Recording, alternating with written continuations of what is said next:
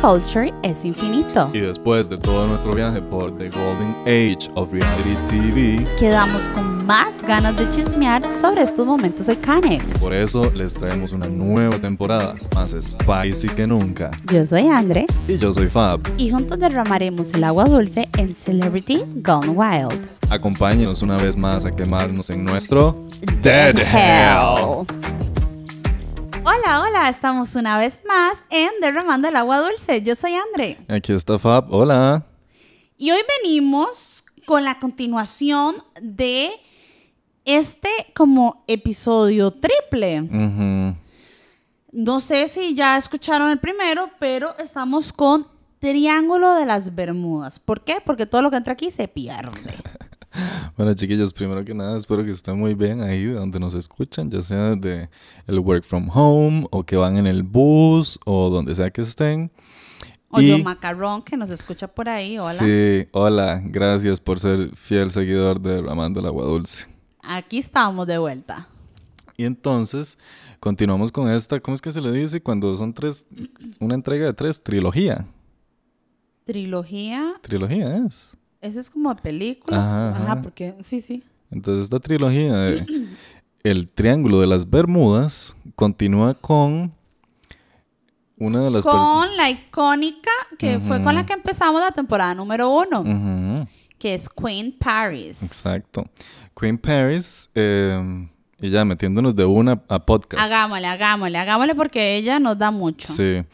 Queen Paris nace el 17 de febrero del 81. Es también neoyorquina, descendiente de eh, esta socialité, familia de sociedad ya, dueña, empresaria de uno de los hoteles más famosos, que son los Hilton. Y a nivel mundial. Y eh, la primera temporada nosotros le dimos un énfasis a Paris mucho más en lo que fue su presencia como reality TV. Y en esta segunda temporada queremos abarcar más, ¿Cómo se perdió? exacto, su Celebrity Gone Wild. Exacto, porque así se llama nuestra segunda temporada. Ujú.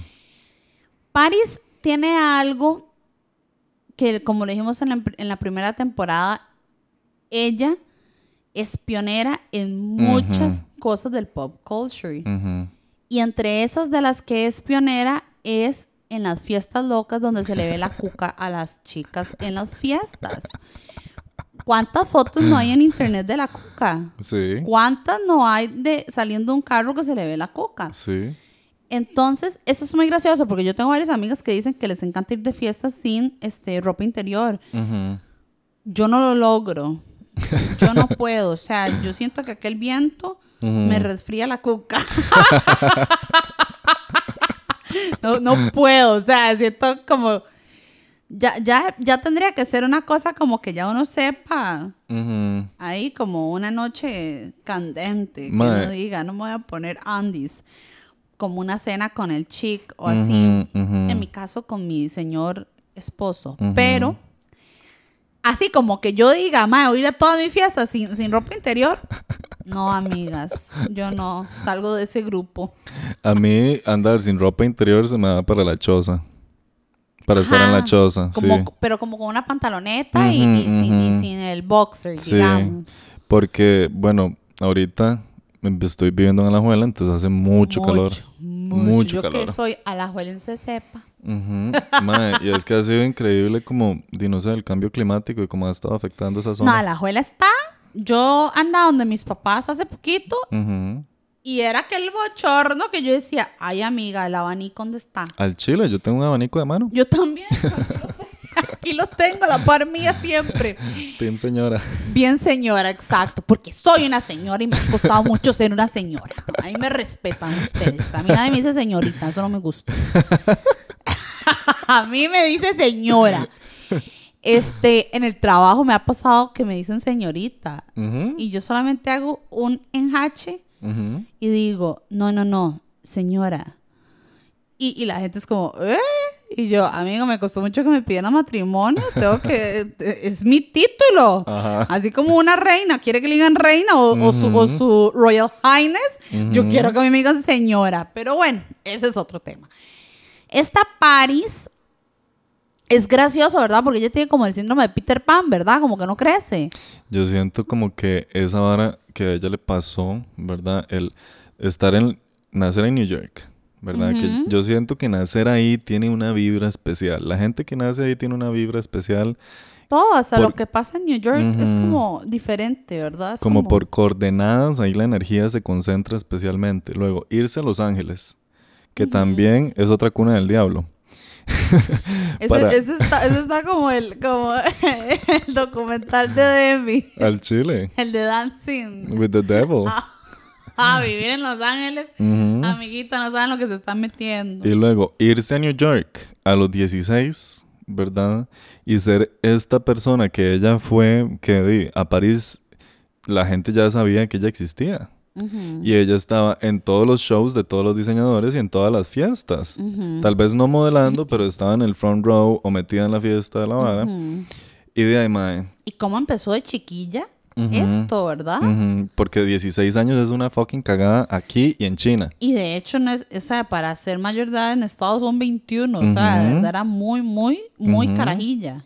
Y digamos, tal vez nosotros, generación millennial, crecimos con ciertas creencias, que es muy vacilón, porque la vez pasada viendo Brooklyn Nine-Nine, estaban hablando de que, ¿verdad? Ellos en, en- cuando tenían como 14, 15 años y que iban al cole, perder la virginidad a los 12 años para un hombre era como, wow, lo máximo.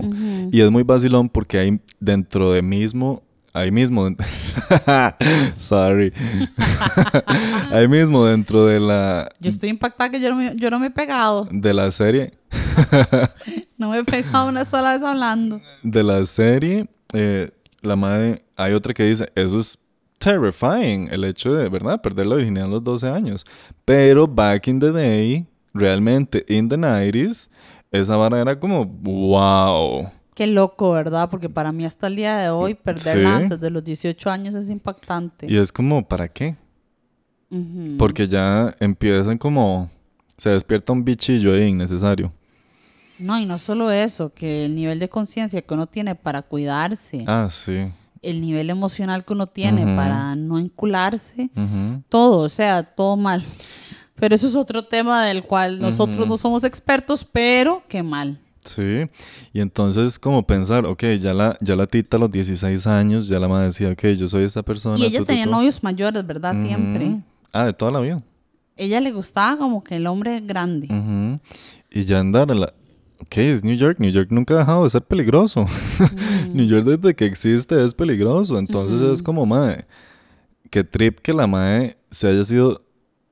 Se haya mandado tanto y haya sido tan arriesgada, tan joven, en una época donde di, celulares de fijo tenían, pero era como un bloque de cemento.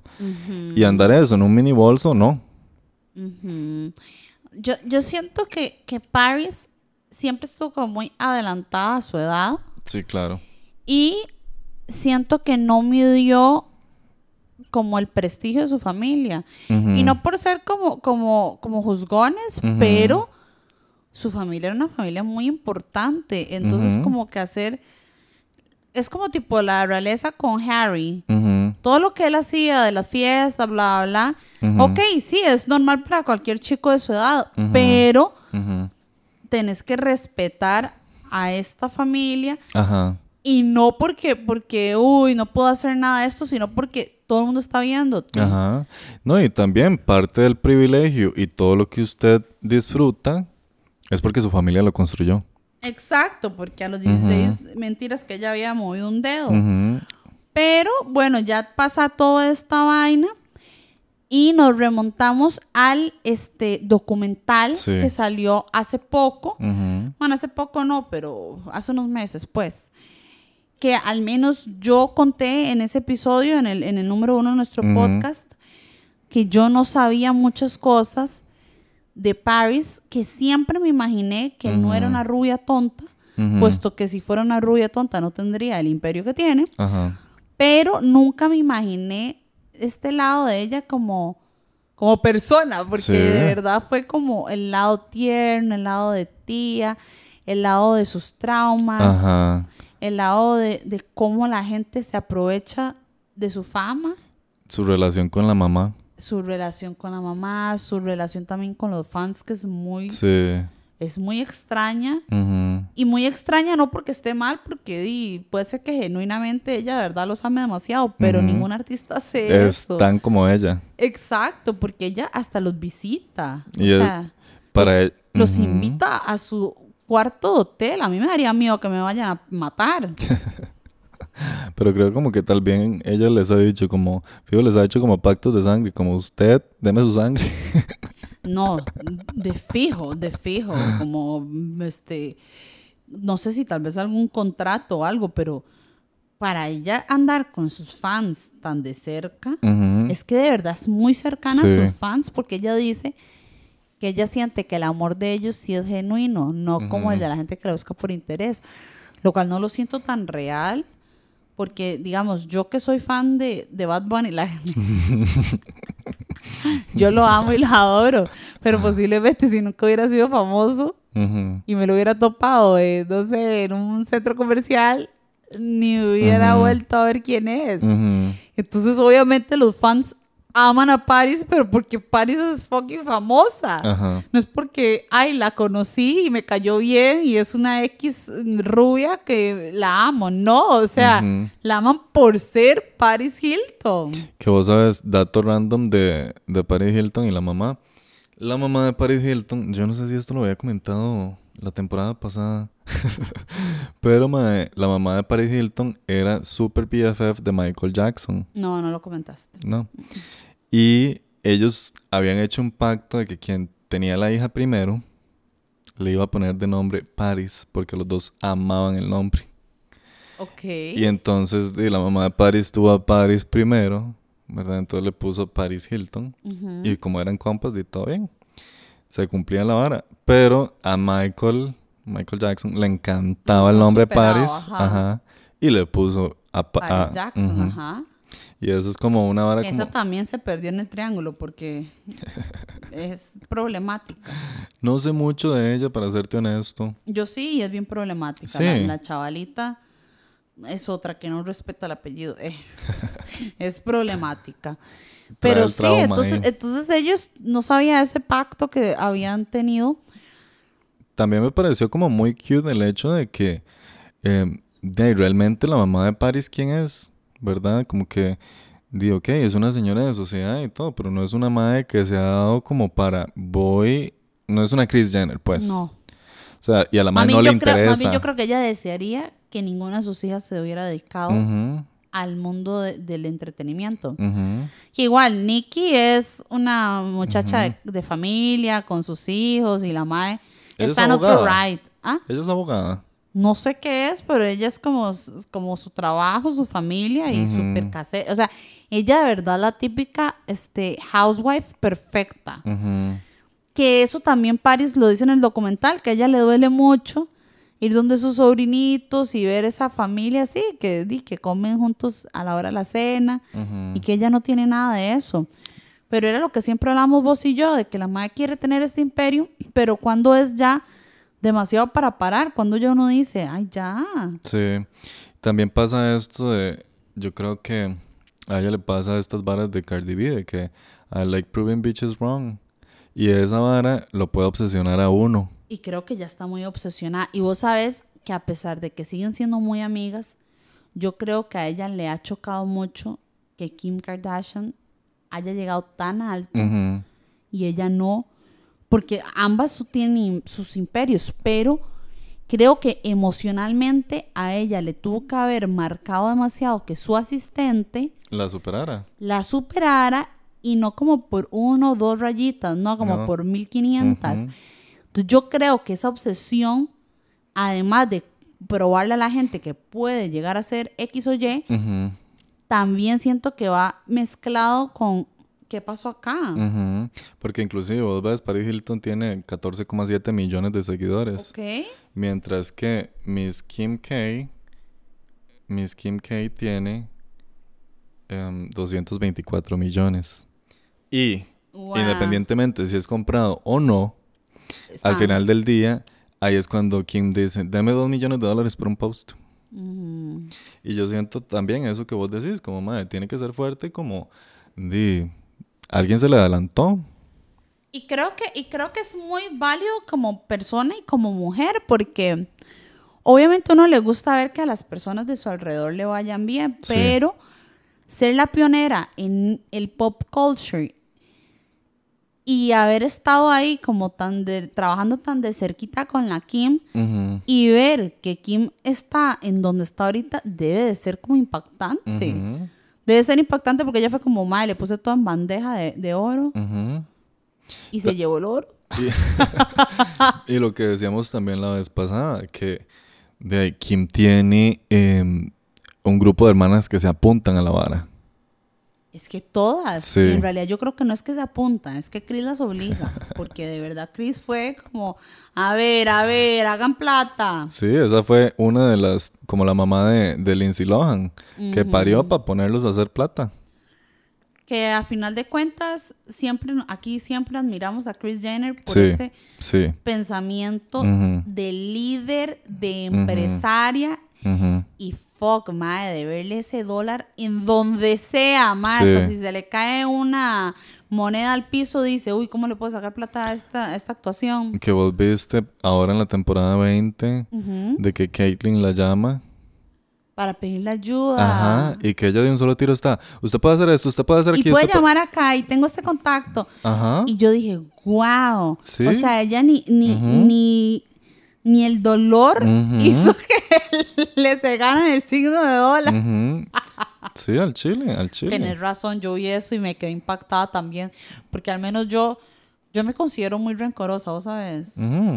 Yo soy de las que me hace una y, ay, chao, olvídese de que existo.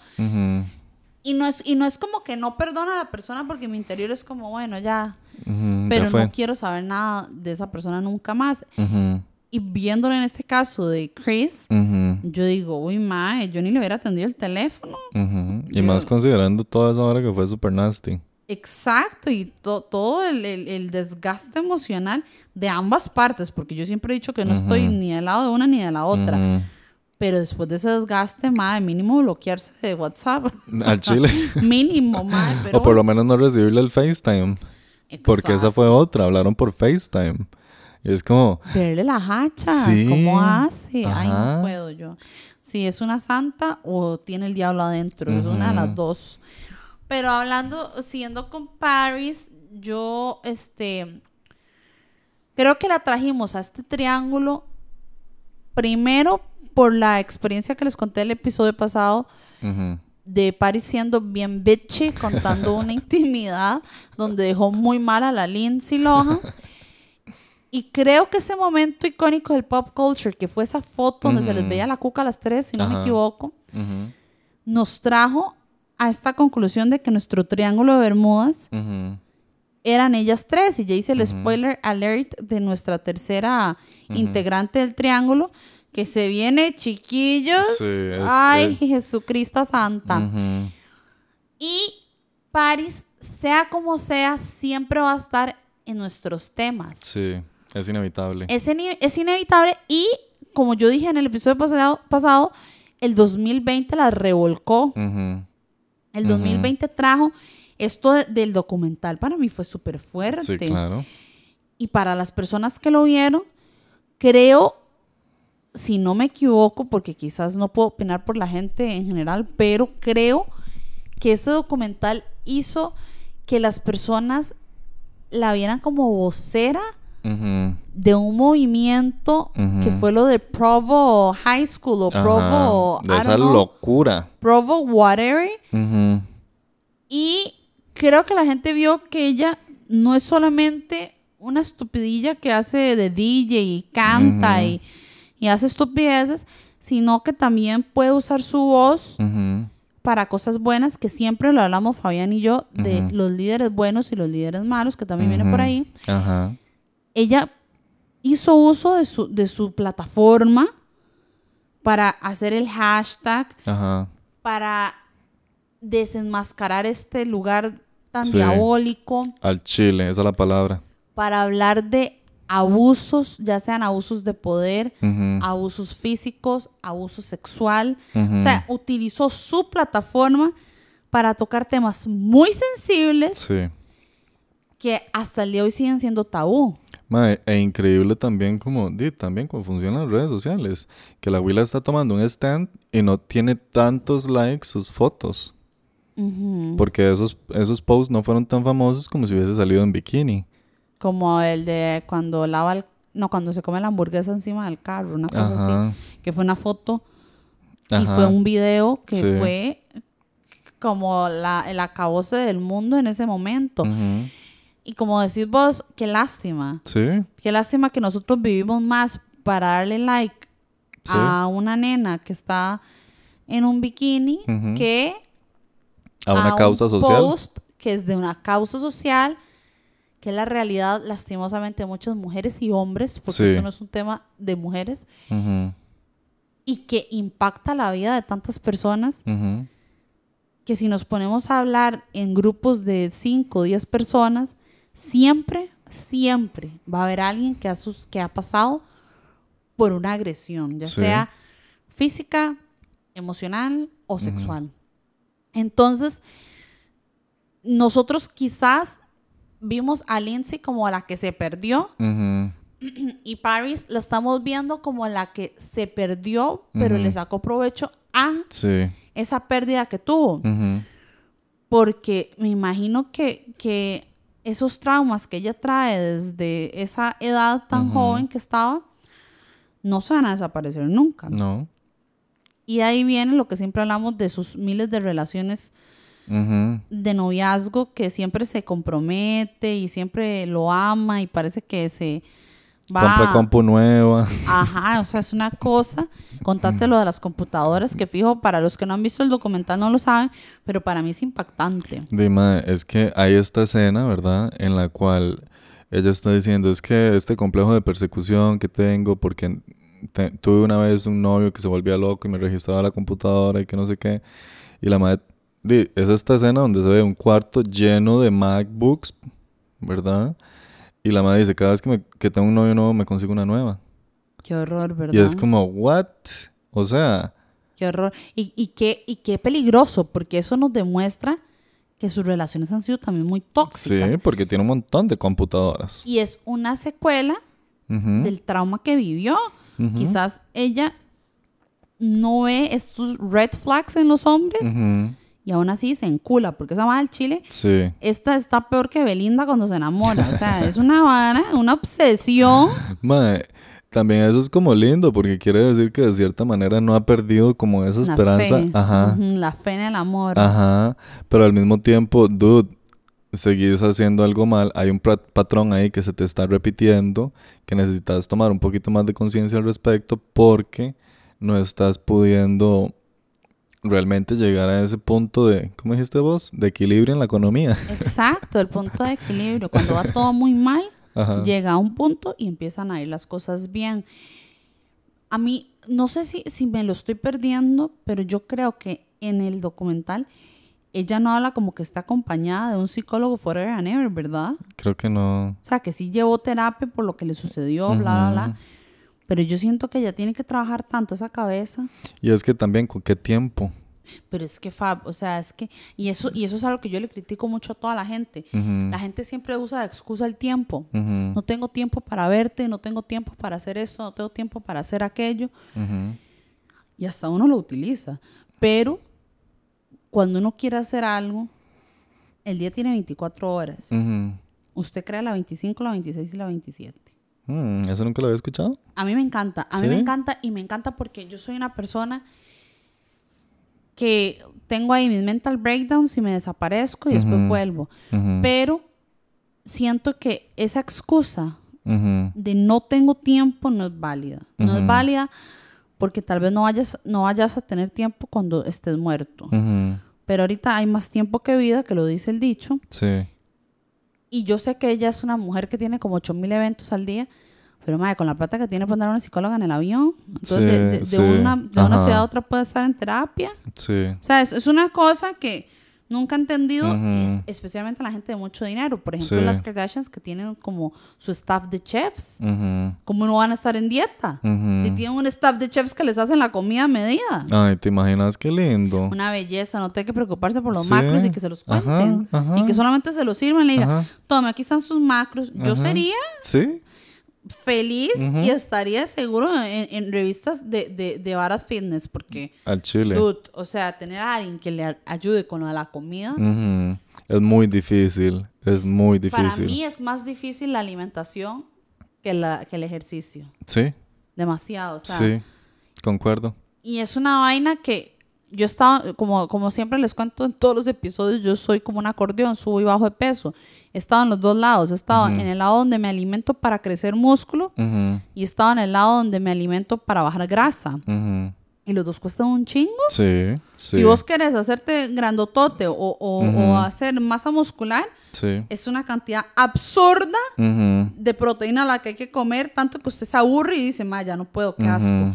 Y si usted quiere bajar de peso, es una cantidad absurda de conteo y control de todas las porciones que se harta. Entonces, usted dice, ma, ya no puedo más, o sea, Sí. no puedo, no puedo, mejor voy y me como una hamburguesa. ujú. Al chile. Y por es eso muy uno no difícil. baja. Es muy difícil. Y por eso los chiquillos que, que- los chiquillos y chiquillas que quieren subir tampoco suben porque es muy cu- y cuesta plata. Sí, sí. Un cuerpo con buen músculo, ahí hay buena inversión. Sí, yo, yo siempre molestaba a un ex compañero mío de la U que el ma era muy, muy delgado y ahora está hecho una cosa soñada, ¿verdad? Muy musculoso. Y yo digo, pucha, hay una inversión Sí. diaria, mae, porque yo me acuerdo en la U, el mae jalando que su shaker, que su barrita de proteína, que su huevo duro ahí en el Ujú. topper y yo, ¡ay, mijo! Sí. ¡Qué duro! Y realmente, digamos, algo que yo he hablado con Ana, mi prima, es que, mae, por A ejemplo... Ana la deberíamos de invitar a un capítulo. Sí. Tenemos que preguntarle cuál es su tema favorito de pop culture. Y Ana es buena para el chisme, mae. Muy bien, nos llevaríamos muy bien. Mae, algo que yo le decía es, ok, ella me decía, es que a mí me gusta mucho la eh, pasta de trufa de la fábrica. Ok, muy bien, qué rico. Vale como 10 mil pesos el platillo. Perfecto. Vos estás pagando 10 fucking rojos por puro carbohidrato. Ay, madre, verás que eso, yo, yo siempre me he sentido triste por eso, Porque, mae, por comer pasta que sea tan cara. es que, ¿sabes qué es la vara? Algo que yo he aprendido en esos procesos de fitness, ¿verdad? Haciendo aquí un, un súper paréntesis Sí, en ya nos nuestro fuimos, tema. ajá. Ajá. Nos perdimos en el triángulo. Pero- al chile. Pero ya volvemos. Mae, es que en los procesos de fitness, de cambiar tu cuerpo y demás, uno realmente está buscando nutrición. Uno no está buscando calmar el hambre que uno siente en No. el estómago, calmar la ansiedad que uno siente en el cuerpo. No. Y mae, la nutrición es cara. Entonces, mucho, madre, mucho. por ejemplo, vos pagas 10 rojos por eh, esa pasta. Esa pasta es solo carbohidratos y tal vez cuántos gramos de proteína. Ma, yo creo que esa pasta y cualquier pasta al mercado no llega ni a los 10 gramos de proteína. Exacto, No entonces llega, no llega. vos estás pagando esa cantidad de dinero y no estás con una nutrición apropiada. Entonces luego vos salís y empezás a ver el montón de productos que hay que ya indican la cantidad de proteína, que ahora por dicha hay unos productos en la cadena de automercado así haciendo una super promoción y ojalá me patrocinen algún día que se llaman Kibo, son vegetarianos, son colombianos de hecho, Mm, que son las bolitas aquellas. ujú. Mae, di- esas bolitas cuestan ¿qué? 2.500, 2.800, son varias y, te y cada una trae 4 gramos de proteína. Entonces vos podés ir contando tus ma- macros, ¿verdad? Ujú. Entonces vos te comes 5, 4 por 5, 20, ya tenés 20 gramos de proteína. Ya es. Bien, ya estás bien. Para mí, 20 es como el número perfecto Sí. por comida. Para mí también. Ya después de eso el hígado puede sufrir y los riñones también. Digamos, man, un día estaba viendo en TikTok un man que consumía como 50 gramos de proteína y yo dije, ay, amigo. Pero es que también depende de, de cuánto este gasto calórico tengan su, en sus ejercicios. Sí, pero es que la vara es que el cuerpo tiene un, un límite máximo de sintetización E. Sí, es que todos los, bueno, como todos los cuerpos, pero yo sí siento que esta vaina de la, de la alimentación, ya sea para bajar o subir de peso, Ujú. Es carísimo. Sí. Y, y odio, pero odio a la gente que dice, pero vaya a la feria a ver qué barato que es. Ajá. Ajá, es barato el fucking vegetal. Ajá. Pero la proteína, Ujú. Y aparte, digamos, ahora vos consumís como, no sé, productos lácteos y todos son tan hormoneados. Tengo una amiga que la madre es intersex. Eso quiere decir que ella tiene eh, un cromosoma más, ¿verdad? De los 45, 46 que nosotros tenemos, ella tiene uno más. Y entonces ella estaba viendo que ella es- tomaba leche todo el día, porque la leche tiene buena prote. Pero ella estaba viendo que estaba teniendo muchos ataques de ansiedad. Muchos, muy seguidos, mientras estaba en estos procesos fitness. Y mae, fue al doctor y el doctor le dijo, vamos a quitar la leche. No consuma más lácteos. A mí me quitan la leche y paro en el psiquiatra.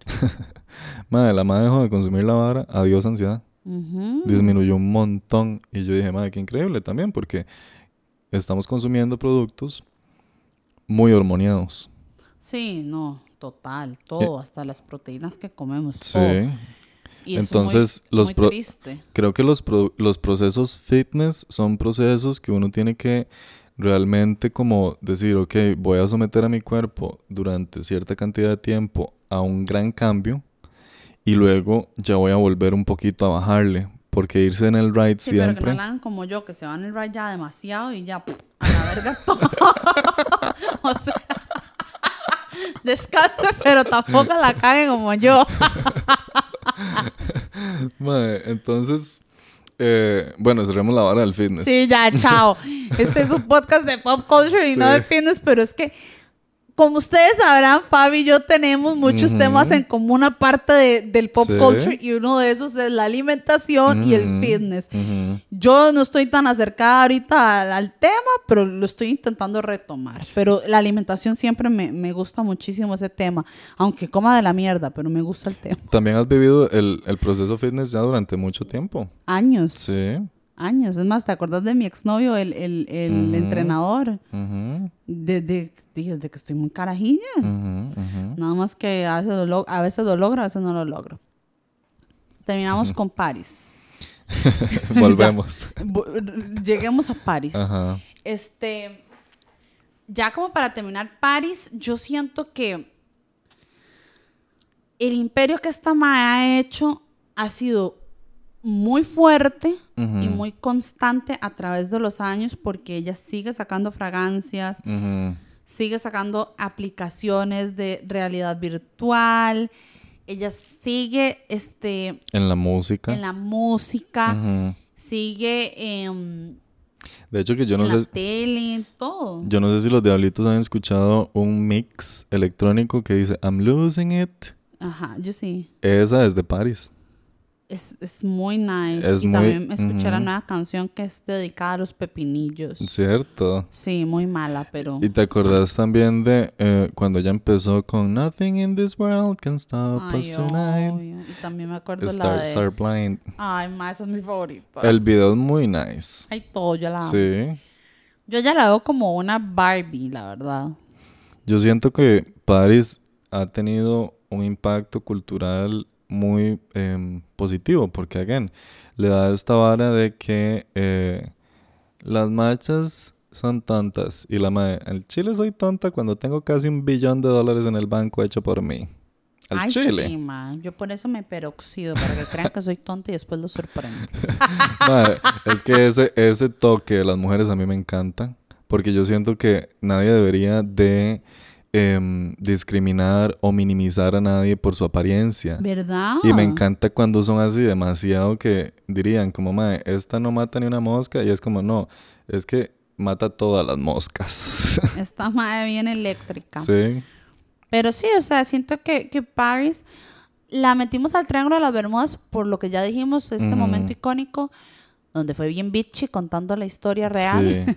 que yo no la sabía hasta hace poco. Ujú. Y la Mae siempre va a estar acá en nuestro podcast. O sea, Sí. creo que ella se merece todo el respeto, admiración, Menciones. menciones y, y así seguirá por quién sabe cuántos años más, porque creo que nunca va a parar esa máquina. De hecho que hace poquito salió, ¿has visto este esta serie de entrevistas que se llama Hot Ones? Ella salió hace poquito. No la he visto. Ma, es súper divertida porque de ahí Paris es el personaje, entonces se comporta a veces como esa chiquita que a ella le gusta comportarse. Que eso está relacionado también con esta vara de esa máscara que puso después de salida de ese lugar diabólico, que era como una máscara, porque eso es lo que es. Y mae, es tan divertido verla comiendo esas salsas picantes, mae. Ay, no la he visto, tengo que verla. Me, me gusta ese, ese tipo de, de, de formato. A Es mí también, gracioso. sí, a mí me gustaría como hacer algo así, Podríamos hacerlo. ¿verdad? Como hacer un IGTV. ¿Vos, vos comes picante? Es muy divertido y eso lo voy a contar en mis, en mis datos estúpidos e inútiles. De hecho, ya lo voy a empezar a contar. El número uno es, a mí me picaba hasta la salsa lisano. O sea, era demasiado, demasiado pendeja. ¿Al chile? Demasiado, demasiado. Hasta la cebolla muy picante, todo me hacía llorar. Viví en México un, un- por lapsos chiquitos y sufrí un montón. Devolvía los platillos y o se los daba a Marino porque no me los podía comer. O sea, me Ujú. yo les decía, es picante. Y ellos, no, no, no, no. Venía hasta la mierda picante. Entonces yo decía, ma, no puedo. Regresamos ya a Costa Rica y terminaron todos estos viajecillos cortos que hicimos. Ujú. Y de un día para otro, no sé por qué compraron para un cumpleaños mío una latita de jalapeños, Ujú. los, los que ya vienen picaditos. Ujú. Y me comí uno y me gustó mucho el sabor. Y desde ahí hasta el día de hoy como ya picante. fue sí, la- fue loquísimo. Un día, lo, no sé, me empezó a gustar y ahora ya proactivamente le echo jalapeñito a la comida, le echo que ají, que aquí, que Ujú. allá, que la chilerilla. Pero sí, fue así. ¿Y en México cuando te daba, eh, se te ponían los labios hinchados o algo así? Sí, sí, se me ponían hinchados. Y, o sea, no es que no me lo podía ni tragar la comida porque me, ya sentía que me caía mal. No, no, fue, mi, mi experiencia en México fue divina y creo que ha sido de mis experiencias más lindas y es un país que amo y adoro y que si me dicen Ujú. tenés que ir una vez al año por trabajo lo que sea, iría siempre. Contenta. Contenta, madre. Pero... Con, con las patas que te pegan en la nuca. Sí, pero me costó mucho esa parte del, del picante y, y, La transición. me costó un montón. Ese sería mi primer dato. El segundo dato sería que para mí Paris significa como la que me hizo amar el pop culture más porque. Cuando yo la vi en el reality show con Nicole Richie, ahí fue donde yo dije, oye, ma, esto es lo mío. Me encanta ver este tipo de contenido y lo disfruto un montón y acepté que amo el pop culture y siempre, siempre voy a una fiesta, conozco a alguien nuevo en el trabajo, donde sea, ese es uno de mis, o sea, ya lo digo como parte de mi script de presentación. Ajá. O sea, yo en lugar de decir como, soy una persona ordenada, soy perfeccionista, es como, soy amante del pop culture. Sí. Es, es ya una marca en mi vida Ujú. y creo que así seguirá siendo por el resto de mi vida. O sea, no lo puedo ocultar, no lo puedo ocultar como, digamos, como el amor de Bad Bunny, que la gente se me caga y me hace bullying. ¿Al chile? Sí, Ajá. sí, me, me han hecho bullying horrible. ¿En serio? Ajá, y, y me han hasta bloqueado de Instagram. Oh, wow. Sí, tengo como unos cuatro compas, que claramente ya no son compas, Ujú. que se me cagaban horrible en los stories, así, pero horrible, horrible, de que me decían que porque era tan hueca, Qué que ridículo. porque, ajá, que porque escuchaba tanta mierda, pero así, o sea, ya, ya con odio. Entonces Mae. yo les decía como, mae, pero dele skip a mi story y ya, o muteme, pero ¿por qué tratarme así? Hay gente tan desubicada en la vida. Me recuerda esto como... Me encanta, ma, vieras que a mí, a mí me encanta que, que hayan sido así estúpidos, porque gracias a eso ya ahora no tengo que lidiar con gente que tal vez hubiese sido hipócrita en otras cosas. Sí. Pero qué divertido la gente que se siente superior por su gusto musical. ¿Verdad? Eso es tan absurdo. Yo no lo entiendo. Y hasta el día de hoy, yo sé que cada vez que yo posteo algún meme o algo que yo amo y adoro de Bad Bunny, siempre va a haber gente que va a decir, ay, madre, qué huela más ridícula. Al chile. Sí, madre, sí. Sí, porque hay gente que al chile odia, y no solo el reggaetón, odia Ajá. al mae. O sea, es como un odio al mae. Que creo que viene desde su propia inseguridad de que no Sí. pueden ver a alguien exitoso que la ha pegado tantísimo. Pero bueno, eso es otro tema para Ujú. otro podcast. Pero sí, o sea, ese, ese, ese dato inútil me da mucha gracia. Que yo soy como al inicio, cuando me empezó a gustar Bad Bunny, que fue cuando sacó este Soy Peor, y cuando estaba como en tiempo de amorfoda, yo no le decía a nadie. O sea, yo lo escuchaba en silencio y como en mis adentros. Y, y a mí, porque a mí me gusta demasiado, y yo soy como muy versátil en la música. Y por tener un marido que está en la escena del rock, y no solo el rock, sino del metal, era la novia del ma del metal. ¿Cómo puto va a escuchar reggaetón? O sea, era como, esto no funciona. Pero llegó un momento donde dije, ay, mae, lo disfruto, lo Este es el amo. siglo XXI. Este es el siglo XXI, yo no tengo que ocultar nada, ni me tiene que dar vergüenza, que me gusta escuchar A o B. Y sí, ese es mi último dato, que es que he recibido mucho bullying por eso. Mae, bueno, ah, haciendo un drop by por Bad Bunny, amé su outfit para los billboards. El de la, el de la langosta Sí, blanca. sí, Ay, a mí me encantó. sí. Me derretí como 800, Sí. 1500 veces. He visto esa presentación tal vez como tres veces por día. Siempre la repaso.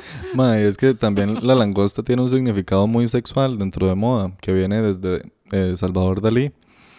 Y mae, cómo se la puso, específicamente cómo se la puso y que fuese blanca, me da ahí como una vara de neutralidad, como sexualidad neutral, como de... Tal vez se hace Sí. realidad lo que yo tanto quiero. Yo estoy esperando el día que Bad Bunny diga, soy gay. Coming soon. Coming soon, ya. En estos eh, 2020s. Ujú. Mae, a ver, tres datos míos. Eh, admiro muchísimo a Paris Hilton, no lo puedo negar. Eh, creo que eh, hubo un tiempo dentro de la escuela que yo sí decía, that's hot. Ay, yo también. Qué risa. Em, también, em, dato número dos, es innegable la influencia que tuvo Paris Hilton en las pasarelas.